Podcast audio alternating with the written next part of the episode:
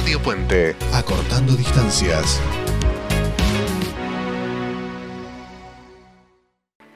Buenas tardes, ¿cómo están? Quisiera empezar esta charla haciéndoles una pregunta. ¿A cuántos de ustedes, levanten la mano, les daría miedo quedarse atrapados en un elevador? Levanten la mano. Bueno, vamos a transportarnos al año 1976, 75. Imaginémonos una niña como de cuatro años. Esa niña llega del colegio y todos los días un asistente del hogar que estaba encargada de cuidarla la encerraba en un baño muy chiquito, hasta más o menos antecitos de las 3 de la tarde, que su hermana mayor venía del colegio, entonces la dejaba salir. Esta niña no contaba porque la señora le decía, si usted cuenta, yo mato a su mamá. Si esto duró días, semanas, meses, no sé, porque esa niña era yo.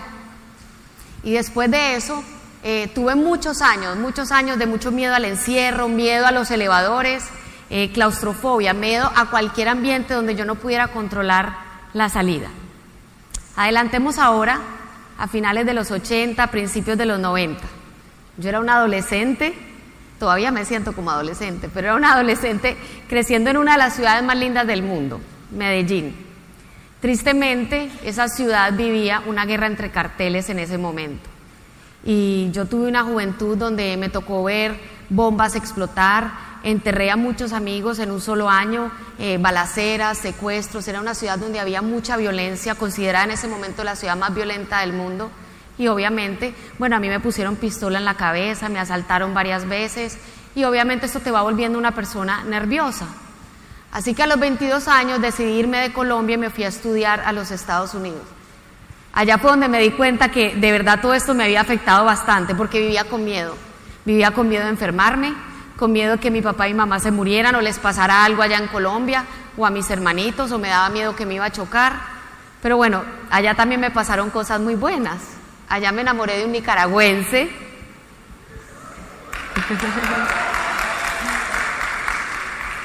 y me casé, allá nació mi hija mayor, Sofía, mis dos hijos son una bendición, el pequeñito nació aquí en Nicaragua. Y empecé a tener éxito profesional, era ama de casa, viajaba extensivamente por mi trabajo, era mamá. Y de pronto el estrés me empezó a consumir, el cansancio, el estrés, los miedos y llegó un día que me dio un ataque de pánico en un aeropuerto. Estaba yendo hacia el counter de la aerolínea y de pronto el corazón me empezó a latir súper rápido, estaba helada, sentía que, el aire no me entraba, que no podía respirar. Lloraba y lloraba y estaba como desorientada, como que no entendía dónde estaba. Créanme, si alguien de ustedes ha tenido un ataque de pánico, yo los entiendo. Yo ese día pensé que me iba a morir. Después de eso me empezó a dar miedo al miedo. Entonces me daba miedo no estar con mi esposo, me daba miedo que me dejaran sola porque me daba miedo que me diera un ataque de pánico. Y llegó un punto en que este estrés fue tan debilitante que pasé tres meses en cama, llorando, asustada, deprimida y estresada. Y a lo mejor ustedes están, están pensando qué tiene que ver todo este cuento con el elevador y quedarse encerrada. Adelantemos ahora casi 15 años al 2014. Yo estaba dando una conferencia en un hotel de playa aquí en Nicaragua para las Naciones Unidas y cuando acabamos de almorzar regresábamos al salón de conferencias. Yo me subí al elevador con una joven que trabajaba ahí en ese organismo y cuando estábamos llegando al cuarto piso, el elevador se cayó un poquito y se atoró. Estábamos como a 37, 38 grados centígrados y el elevador no tenía aire acondicionado, ¿verdad? Cuando yo le miro la cara a esta muchacha, yo veo que ella quiere como entrar en pánico. Entonces yo le digo, tranquila.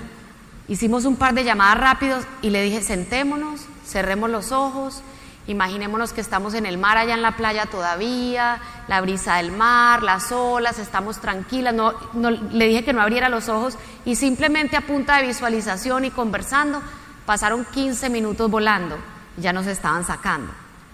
¿Qué cambió? Se, se preguntarán ustedes. 15 años después, ¿cómo esta persona que estaba llena de miedos, angustias, era nerviosa, claustrofóbica, puede estar atorada en, una, en, una, en un elevador a esas temperaturas y estar calmando a la otra persona. Bueno, ¿se acuerdan los tres meses que les conté que había pasado en los noventas con mi esposo? Todo empieza con él, con mi esposo. Mi esposo es un asiduo lector. Yo creo que se lee dos o tres libros a la semana. Y entonces cuando yo estaba en cama, él se sentaba y con aquel amor y aquella paciencia me leía sobre un tema que hoy es mi pasión. Es un tema que me cambió la vida y se las va a cambiar a ustedes. Pero antes de decirles cuál es, me gustaría preguntarles, ¿quién es la persona con la que ustedes más hablan? ¿Quién es la persona con la que ustedes más hablan? A ver, alguien aquí, señor de gorra, ¿quién es la persona con la que usted más habla? Con sus hijos, ¿ok? ¿Tú de camisa café? Tú, la que estás, la, tú, la de negro, sí. Con mis amigas, con mis hijos, con mi esposo, con Dios, con la vecina chismosa. Bueno, mucha gente me da respuestas diferentes. Pero no, la persona con la que más hablamos es con nosotros mismos, conmigo mismo. Uno abre los ojos en la mañana y con quién empieza a hablar. Con uno, ¿sí o no? Ay, qué día tan feo. Ay, qué pereza ir a clase. Ay, cómo está de barrigón mi marido. O esta mujer que tengo ya no la aguanto. Bien me dijo mi mamá que no me casara con ella porque no le hice caso. Se van al espejo como estoy de gorda, como estoy de feo, como estoy de arrugada. A desayunar, tan maluco este gallo pinto. Se montan en el carro. Ve este taxista desgraciado como se me atravesó. Ojalá que se choque y se destortille contra ese semáforo, ¿verdad? Y este tráfico ya no lo aguanto. Y llegan a la universidad o a la oficina es que, ay, yo ando como estresado, tan raro ¿Qué será tan raro, verdad? Esa conversación que tenemos con nosotros mismos se llama diálogo interno, ¿ok? Diálogo interno.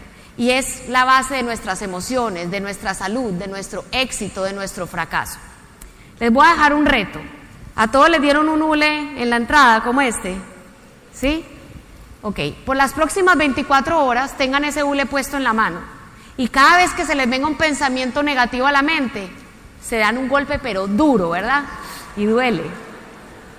Pero eso les recuerda que tienen que cambiar ese pensamiento por uno positivo. Si piensan, ay, qué miedo, me va a ir mal en el examen, se dan un golpe y dicen, no, yo puedo, yo soy una persona hábil y completa y yo lo voy a hacer bien. Listo, ese es un trato que quiero hacer con ustedes. Miren esta pregunta qué interesante. Si su mejor amigo o amiga les hablara como ustedes se hablan a sí mismos, todavía serían amigos. No creo, ¿verdad?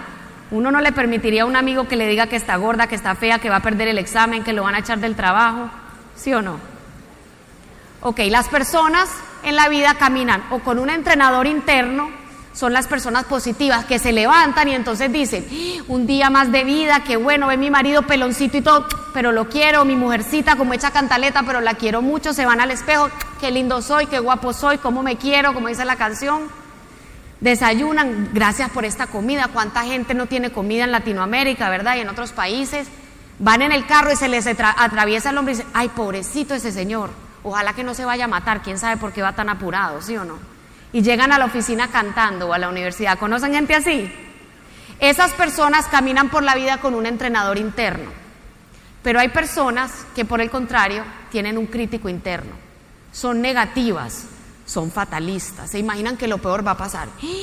Un día de esto me van a correr. Entra el profesor y no lo saluda. Uy, ¿será que le caigo mal? ¿Será que le contaron lo que dije en la fiesta de Navidad?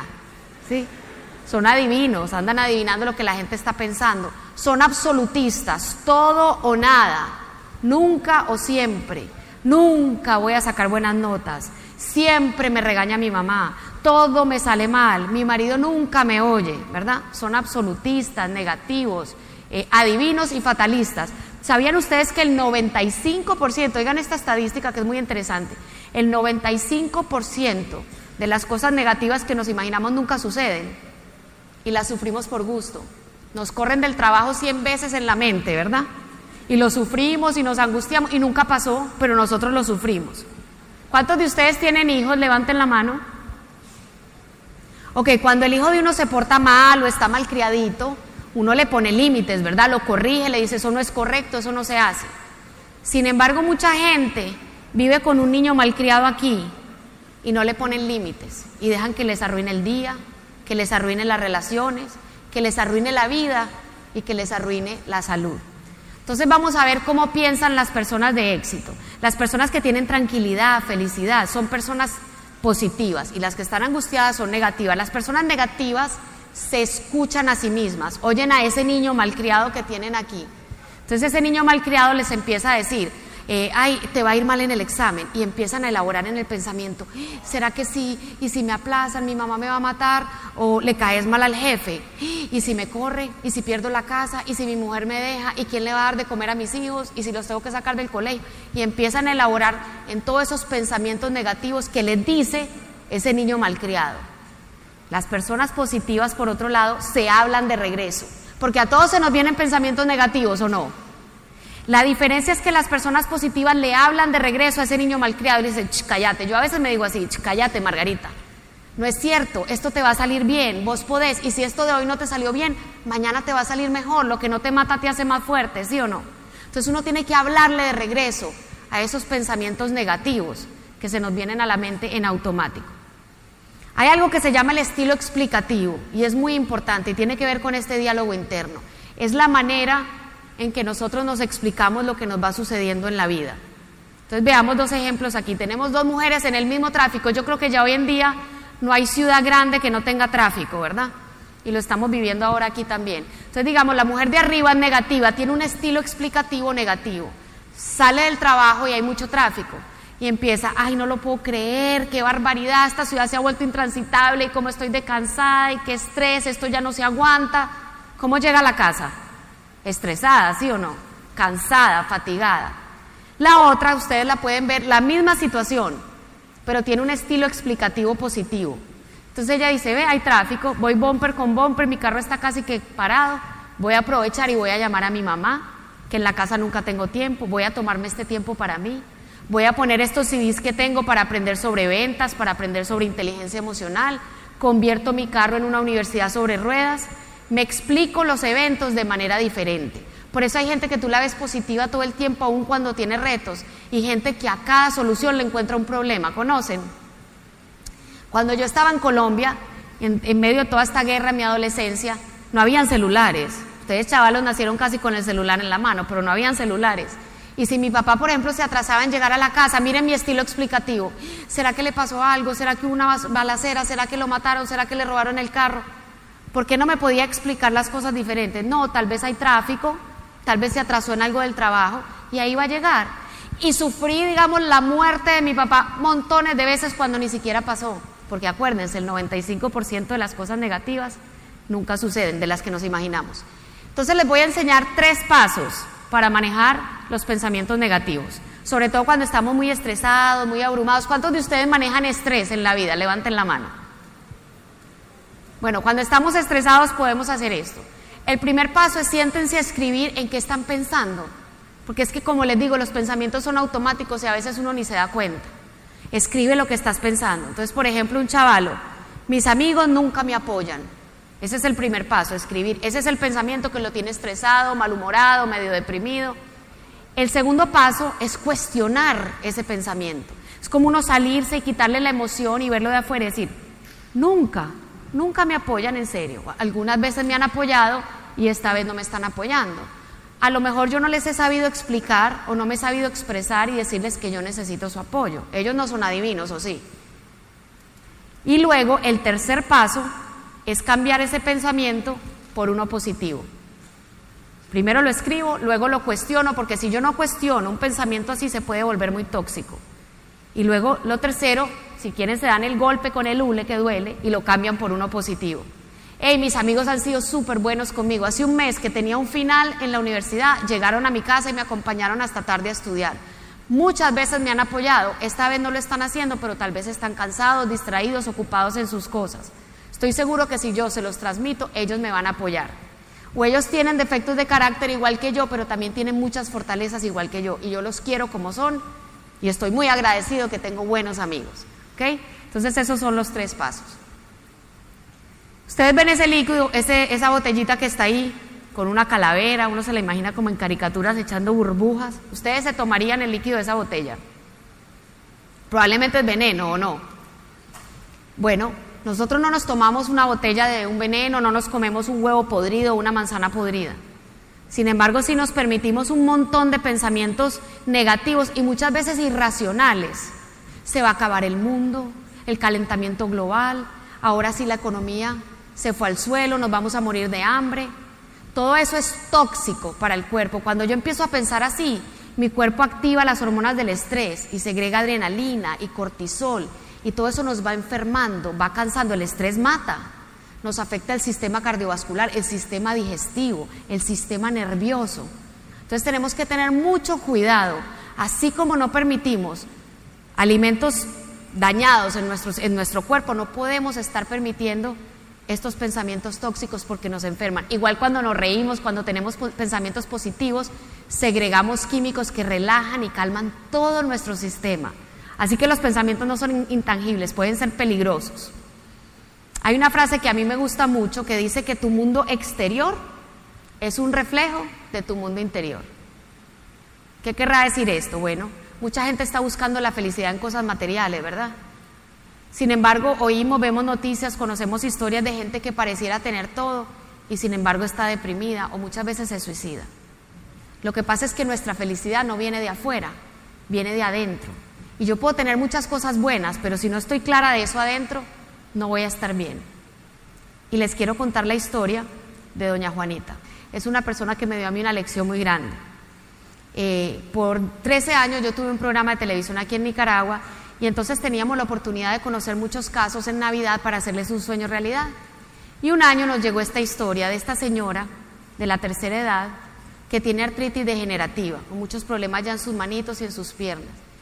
En una silla de ruedas, ¿verdad? Bastante en mal estado la silla de ruedas, con un nietecito que tiene un retraso mental, entonces ella como le daba miedo que el niño se le saliera a la calle y se lo fuera a matar un carro, el niño también en silla de ruedas, lo tenía amarrado con un lazo al niño, a la silla de ruedas. Ambos se hacían sus necesidades encima porque ella no podía caminar. Y una vecina por caridad venía una vez a la semana a limpiarlos, a bañarlos y acostarlos en la cama para que descansaran un poco. Nosotros tuvimos la oportunidad de darle una sorpresa gracias a muchos patrocinadores y llegamos felices, ¿verdad? Era una oportunidad de llegar con el programa y hacer ese sueño realidad. Pero lo que yo me encontré fue algo espectacular. Yo pensé que yo iba a llegar a ver tristeza, a sufrir. Y cuando le damos la sorpresa le decimos, sorpresa, doña Juanita, aquí le traemos toda esta ayuda que usted necesitaba. Y, y, yo, ay, Margarita, muchas gracias, mi muchachita. Bueno, en realidad gracias a los patrocinadores, pero yo era la que estaba entregando la ayuda. Y le digo yo, doña Juanita, ¿y usted en qué estaba pensando? Porque generalmente cuando llegábamos a ayudar a la gente nos encontrábamos gente muy angustiada, muy nerviosa, muy triste. Me dice, aquí mi muchachita, estaba dando gracias porque tengo mi vista buena y sana. Y la que se puso a llorar fui yo. Porque yo dije, ¿cómo una persona en una situación tan difícil puede estar dando gracias? Puede estar en paz y tranquila. Y uno muchas veces tiene salud o tiene mejores condiciones y se está quejando o no. Entonces yo me quedé platicando con ella, yo dije, yo quiero conocer un poquito más de esta persona tan increíble, pues está viviendo lo que yo estoy enseñando y yo sé que esto me ha cambiado la vida, pero yo nunca he vivido una situación tan dura. Y cuando me quedé conversando con ella, le decía, ¿usted en qué piensa todo el día? Bueno, yo paso el día agradeciendo, confiando que alguien me va a ayudar, pensando en las cosas buenas que tengo. Miren, no se enfocaba en todo lo negativo que ella tenía para enfocarse. Y eso fue aquí en Nicaragua, para mí fue un gran regalo. Pero historias como estas hay en todo el mundo. ¿Alguno de ustedes ha oído hablar de Víctor Frankl? Escribió El hombre en busca de sentido, un psiquiatra judío que vivió los horrores de un campo de concentración nazi. A mí me encanta leer sobre Frankl porque él dice, uno de los pocos sobrevivientes de Auschwitz, de hecho, él vivió dentro de ese campo de concentración con esta filosofía. Hey, los nazis me pueden quitar todo, me pueden quitar mi ropa, me pueden quitar la comida, me pueden quitar a mis seres más queridos, todo eso le pasó a él. Pero lo único que no me puede quitar nadie es mi elección de decidir en qué pensar, mi elección de decidir cuál va a ser mi actitud. Y él tuvo una actitud positiva porque él empezó a buscar un porqué en todo esto, ¿por qué estoy yo aquí? ¿Para qué? y encontró un sentido que era para ayudar a los demás, para contarle al mundo de los horrores del holocausto, nazi y asegurarse que esto no volviera a suceder. Entonces, tenemos que cuidar con pinza nuestros pensamientos. Dejemos de pensar en términos de tengo que, tengo que estudiar, tengo que ir a la universidad, tengo que hacer las tareas con mi hijo. Empecemos a pensar, tengo la oportunidad, tengo la oportunidad de ir a la universidad. ¿Cuánta gente quiere estudiar y no puede? tengo la oportunidad de ir al trabajo. ¿Cuánta gente en nuestros países latinoamericanos quiere un trabajo y no lo tiene? Tengo la oportunidad de hacer tareas con mi hijo. ¿Cuánta gente ha perdido sus hijos y no lo puede hacer? O tiene que ir más bien a quimioterapia y no hacer tareas. Entonces, toda la actitud empieza de la manera que yo me hablo y cómo me explico las cosas. Mi vida, mi felicidad, mi tranquilidad no se construye paso a paso, no se construye día a día, se construye pensamiento a pensamiento. Así que acuérdense, si cambian su mente y sus pensamientos, van a cambiar su vida. Muchas gracias.